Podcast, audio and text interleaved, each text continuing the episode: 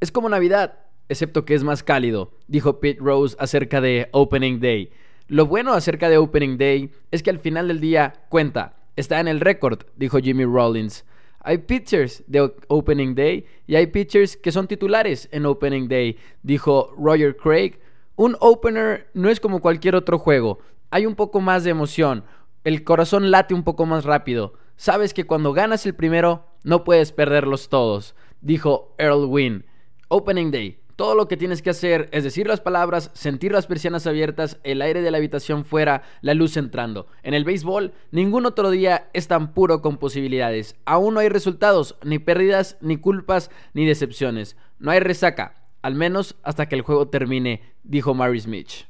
Y finalmente, Jory Mayo dijo, siempre tienes una emoción especial en el día de Opening Day. No importa por cuántos pases, lo esperas como una fiesta de cumpleaños cuando eres un niño. Crees que algo maravilloso va a suceder.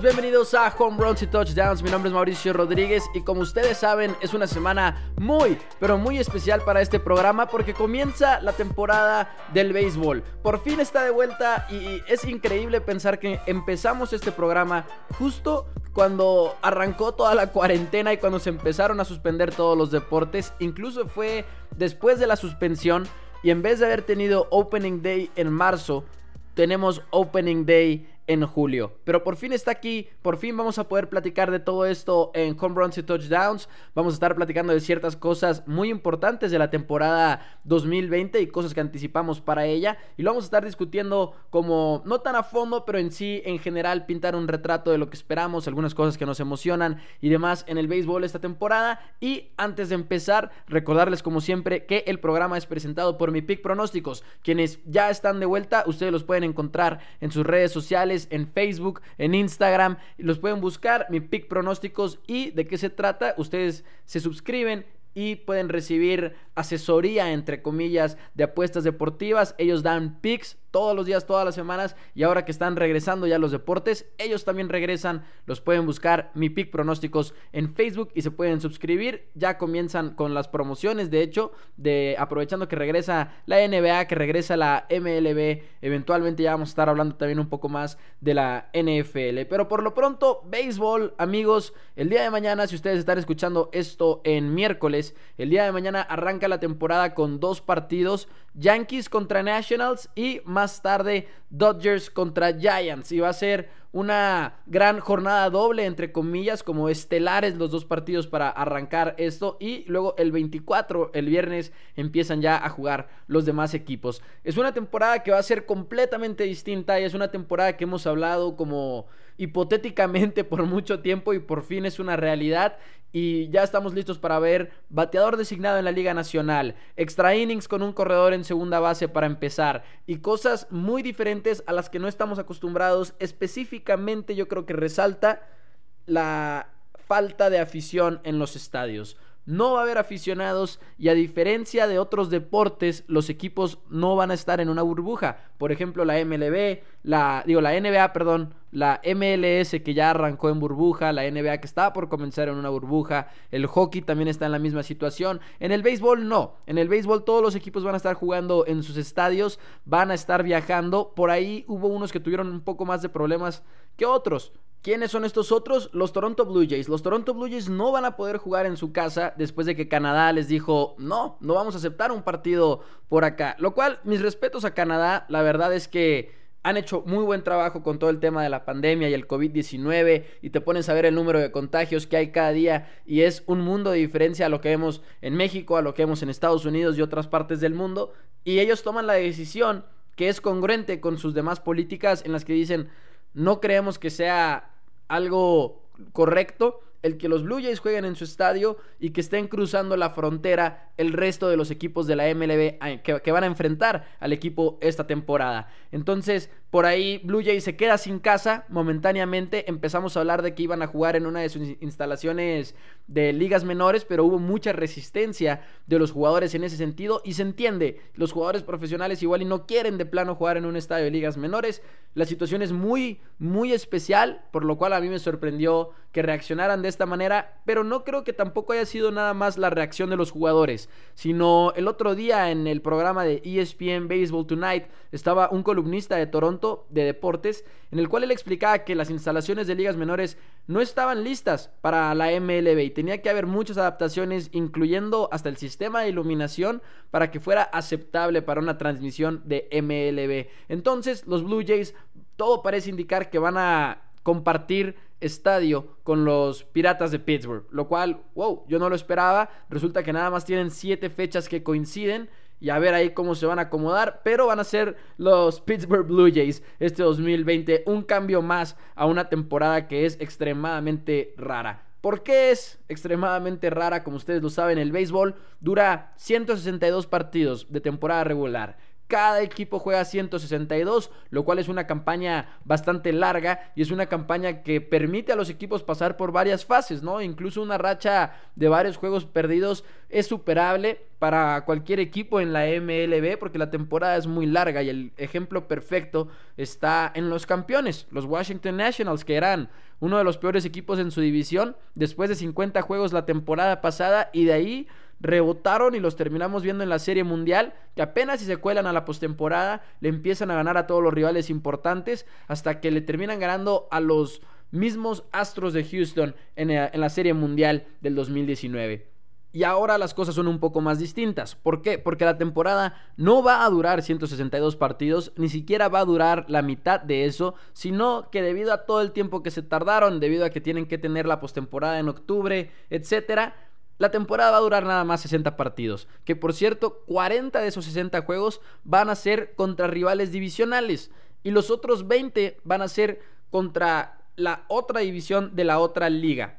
Y eso creo que es lo más especial de una temporada 2020 que no sabemos qué va a pasar. Lo incierta que puede llegar a ser por lo corta que va a ser. Por ejemplo, un juego va a tener la importancia casi de tres partidos en una temporada normal. Para ser exactos, 2.7. Cada victoria valdría 2.7 victorias en una temporada normal. Eso es lo que va a valer. Por ejemplo, siempre usamos el número 100 como una marca importante que los equipos tienen que alcanzar en cada temporada, ¿no? Cuando un equipo cruza las 100 victorias es porque tuvo una muy buena temporada y siempre ponemos ese benchmark, esa marca que tienen que superar los equipos o que superan y que los distinguimos como uno de los mejores en la temporada. Ahora, en vez de 100, van a ser 37. 37 por 2.7 te da 99.9. Entonces, es como una un, factor muy importante de esta temporada por el puro hecho de que ya una racha de cinco derrotas consecutivas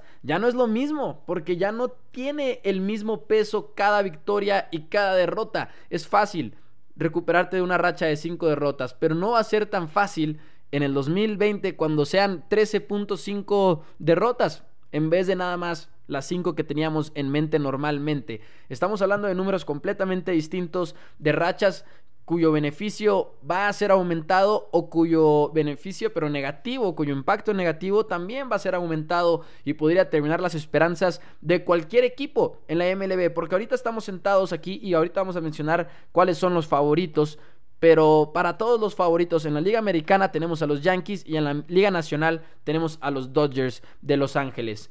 E incluso estos equipos que son de los que se esperan que van a tener mejores temporadas, una pequeña racha de derrotas les puede terminar todo, les puede terminar todas las ambiciones de una de una de unos playoffs, de avanzar en los playoffs de un campeonato de liga, de una serie mundial, todo esto debido a las rachas que van a ser mucho, pero mucho más difíciles de superar o mucho más beneficiosas en este año en específico. Una de las preguntas más importantes que nos hemos enfrentado es quién se va a beneficiar más los bateadores o los pitchers. Y he visto, en este punto ya hemos visto argumentos de ambos bandos, pero creo que el, más claro es el de los pitchers. ¿Por qué?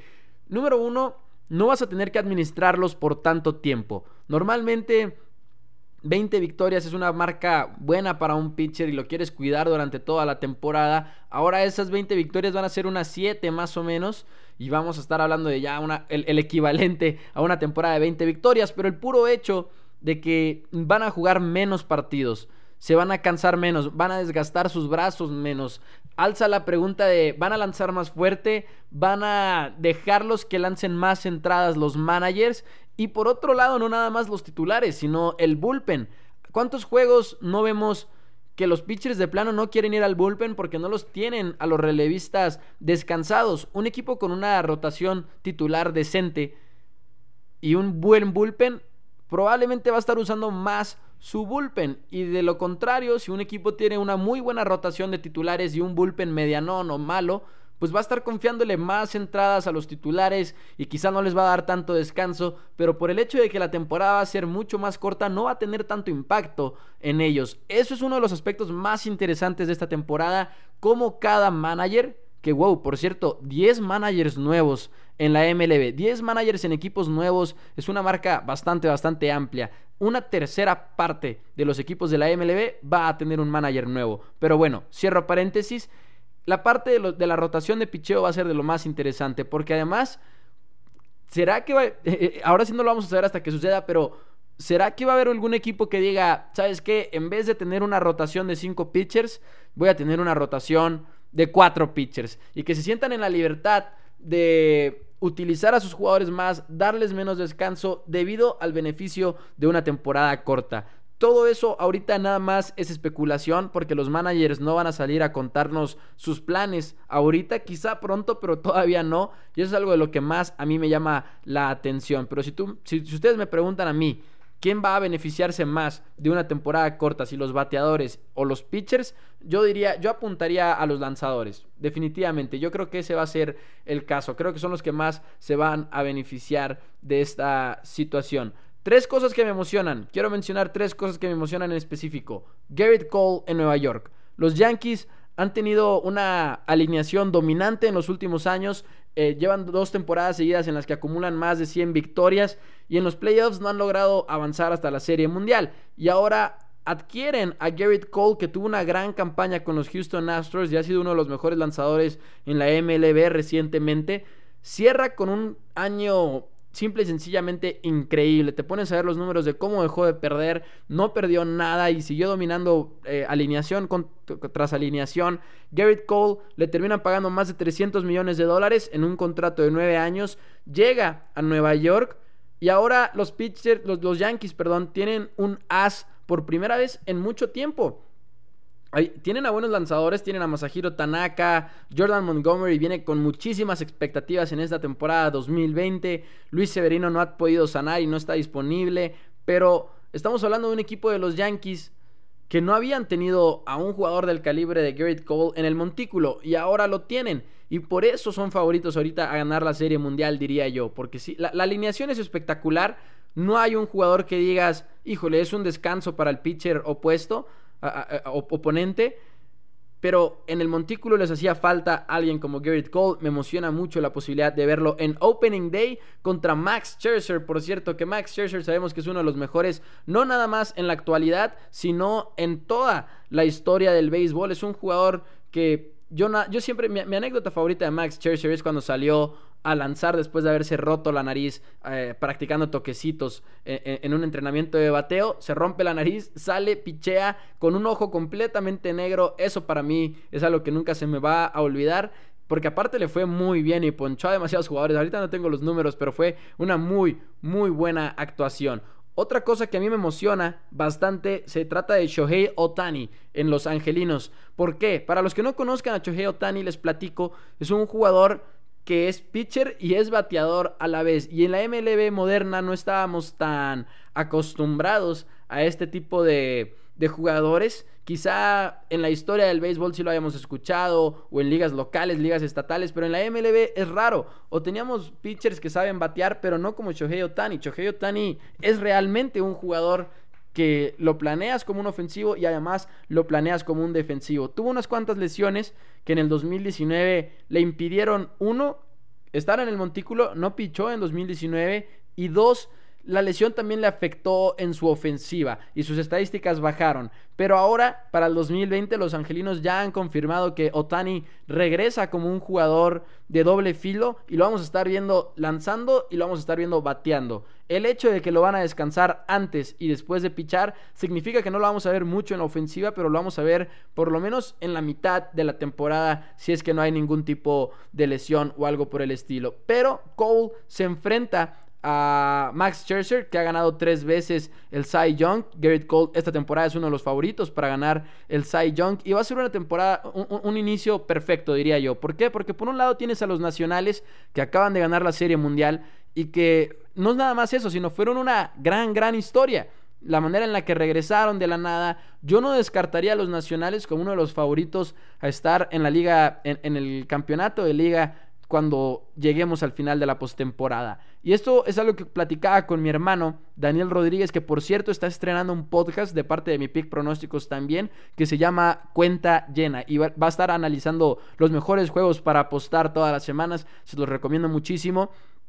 Sabe mucho de béisbol, la verdad. Y Max Scherzer es un jugador que a él también le encanta. De hecho, a ver si se va con los Nationals este, este jueves. La verdad, no tengo ni la menor idea todavía con quién se va a ir. Pero platicábamos él y yo acerca de cómo los Nationals pueden ser este equipo que pueden repetir debido a la rotación de picheo que tienen en titulares y en el bullpen. Es, es, un equipo bastante rudo en ese sentido y creo que eso los podría catapultar una vez más a la contienda. Un dato curioso de Opening Day es la segunda vez en la historia de la MLB en la que dos pitchers se van a enfrentar que se hayan enfrentado en la Serie Mundial anterior. Esto pasó en el 2016 y ahora se repite con Garrett Cole cuando estuvo con los Astros y Max Scherzer que estuvo con los Nationals de Washington. Apenas la segunda vez en la historia de la MLB. Más tarde vamos a tener a los Giants contra los Dodgers, lo cual también va a ser un gran duelo. Clayton Kershaw en el montículo para los Dodgers, que yo sé que nos gusta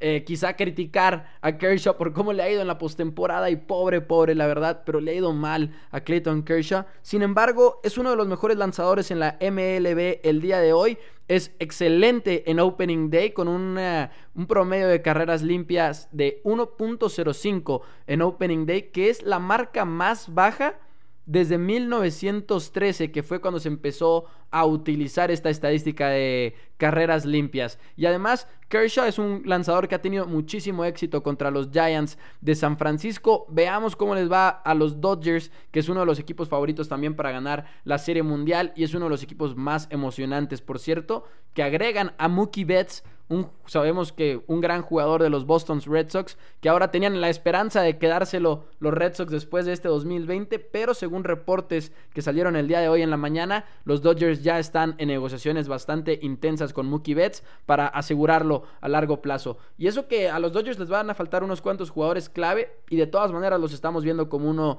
de los favoritos. Y en tercer lugar en la lista de cosas que me emocionan son los Tampa Bay Rays. Los Tampa Bay Rays quizá no los ubicamos muchos aficionados como un contendiente de verdad, pero vaya que lo son. En el 2019 una excelente postemporada, casi le ganan a los Astros de Houston, traen ahí algo muy muy importante. Son competitivos en su división, que es una división que tiene a los Red Sox, que tiene a los Yankees, a los Blue Jays. Eh, es un equipo muy joven, además es un equipo que tiene el mejor sistema de desarrollo actualmente en la MLB que tiene muchísimos, pero muchísimos prospectos.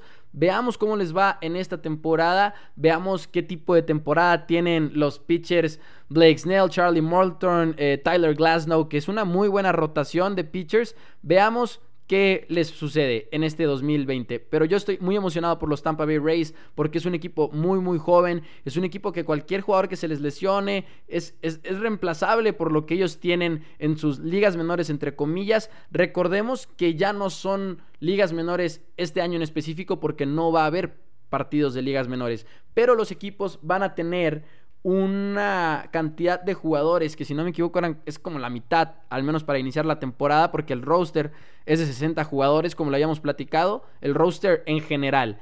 Y luego el roster activo van a empezar de 30 y va a bajar hasta 26. Empiezan en 30 por temas de la pandemia y luego bajan a 26. Los otros jugadores van a estar en un sitio alterno y van a estar entrenando, van a estar manteniéndose listos por si el día de mañana se lesiona un jugador del equipo y dicen, oye, vente para acá, como si fueran ligas menores, pero como ahora no puede haber ligas menores, así lo van a manejar los equipos de la MLB. Y finalmente sabemos todos los cambios de reglas que estamos anticipando desde hace mucho tiempo, los bateadores designados en la Liga Nacional, que por ahí grabamos un episodio en home runs y touchdowns de por qué creo que es la decisión correcta y que creo que es el futuro del béisbol, tener un bateador designado en la Liga Nacional. Además, platicamos acerca de el corredor en segunda base, si es que nos vamos a extra innings. Y también platicamos un poco de que ustedes conocen la regla en la que si un juego se pospone por lluvia y no era oficial todavía el partido, se cancelaba y se jugaba desde cero. Eso no va a pasar ahora debido a que el calendario es tan corto y tan apretado y que se tienen que asegurar de que la temporada regular termine. Entonces, todos los juegos se van a reanudar desde donde se quedaron, aunque se cancele, aunque se pause en la segunda entrada, cuando lo continúen, lo van a continuar desde la segunda entrada sin cancelar nada. Eso es uno de los muchos cambios que nos esperan en el béisbol este 2020. Finalmente, antes de avanzar, quería leerles de parte de oddschark.com algunos de los equipos favoritos. Los Dodgers y los Yankees encabezan la lista según Odds Sharks con pagos de más 375. Que para los que no sepan a qué nos referimos con los pagos o los momios, es si tú apuestas 100 pesos, te van a pagar 375 pesos por la apuesta. Houston Astros están en tercer lugar más 1200. Que los Astros, yo creo que la pregunta más grande que tenemos de ellos es el picheo. La alineación va a seguir siendo una bestia, es una alineación bastante pesada y con todo y el tema de las trampas del 2017 en la Serie Mundial y las dudas de si lo hicieron también en el 2019 o el 2018, pues ahí están, pero de todas maneras sabemos que son jugadores muy talentosos y a pesar de que estuvo mal lo que ellos hicieron, no creo que la producción ofensiva vaya a bajar mucho de su parte. Los Braves le siguen en quinto lugar con en cuarto lugar, perdón, con más 1200. Los Minnesota Twins, ojo con los Minnesota Twins que tuvieron una muy buena campaña también el año pasado, podrían estar mejorando todavía más este 2020 y sobre todo con la oportunidad de de una temporada corta creo que podrían ser uno de esos equipos que sorprendan. Tienen muchísima profundidad en su rotación de picheo y además tienen una de las mejores alineaciones ofensivas en, el béisbol actualmente. Después tenemos, eh, para decir más o menos el top 10, a los Reyes en más 1600 que ahorita los comentábamos. Ahí ya vamos en el número 6. No, número, perdón, es que estoy aquí un poco atorado con la vista. Eh, en, el, en, el, número 6 son los Tampa Bay Rays, efectivamente. Los Cincinnati Reds Chicago White Sox, Los Ángeles Angels, que a mí me sorprende verlos tan arriba, pero los Angels tienen algo especial. Ustedes saben que yo soy aficionado a morir de Mike Trout y creo que es uno de los mejores jugadores que hay en la MLB actualmente y, y en la historia del béisbol. Ahorita es el mejor, sin lugar a dudas, pero creo que además, pero en los pagos, simple y sencillamente Angels más 2000, wow, me sorprende muchísimo. Pero bueno, amigos de home runs y touchdowns, eso va a ser todo de mi parte el día de hoy. Estoy muy emocionado por el béisbol. La próxima semana vamos a estar muertos de la emoción también con la NBA, recapitulando la primera semana de MLB y mucho más. Yo los invito a que me sigan en Twitter, arroba MauNFL. Estoy activo en esa red social todos los días, contestando preguntas de todo tipo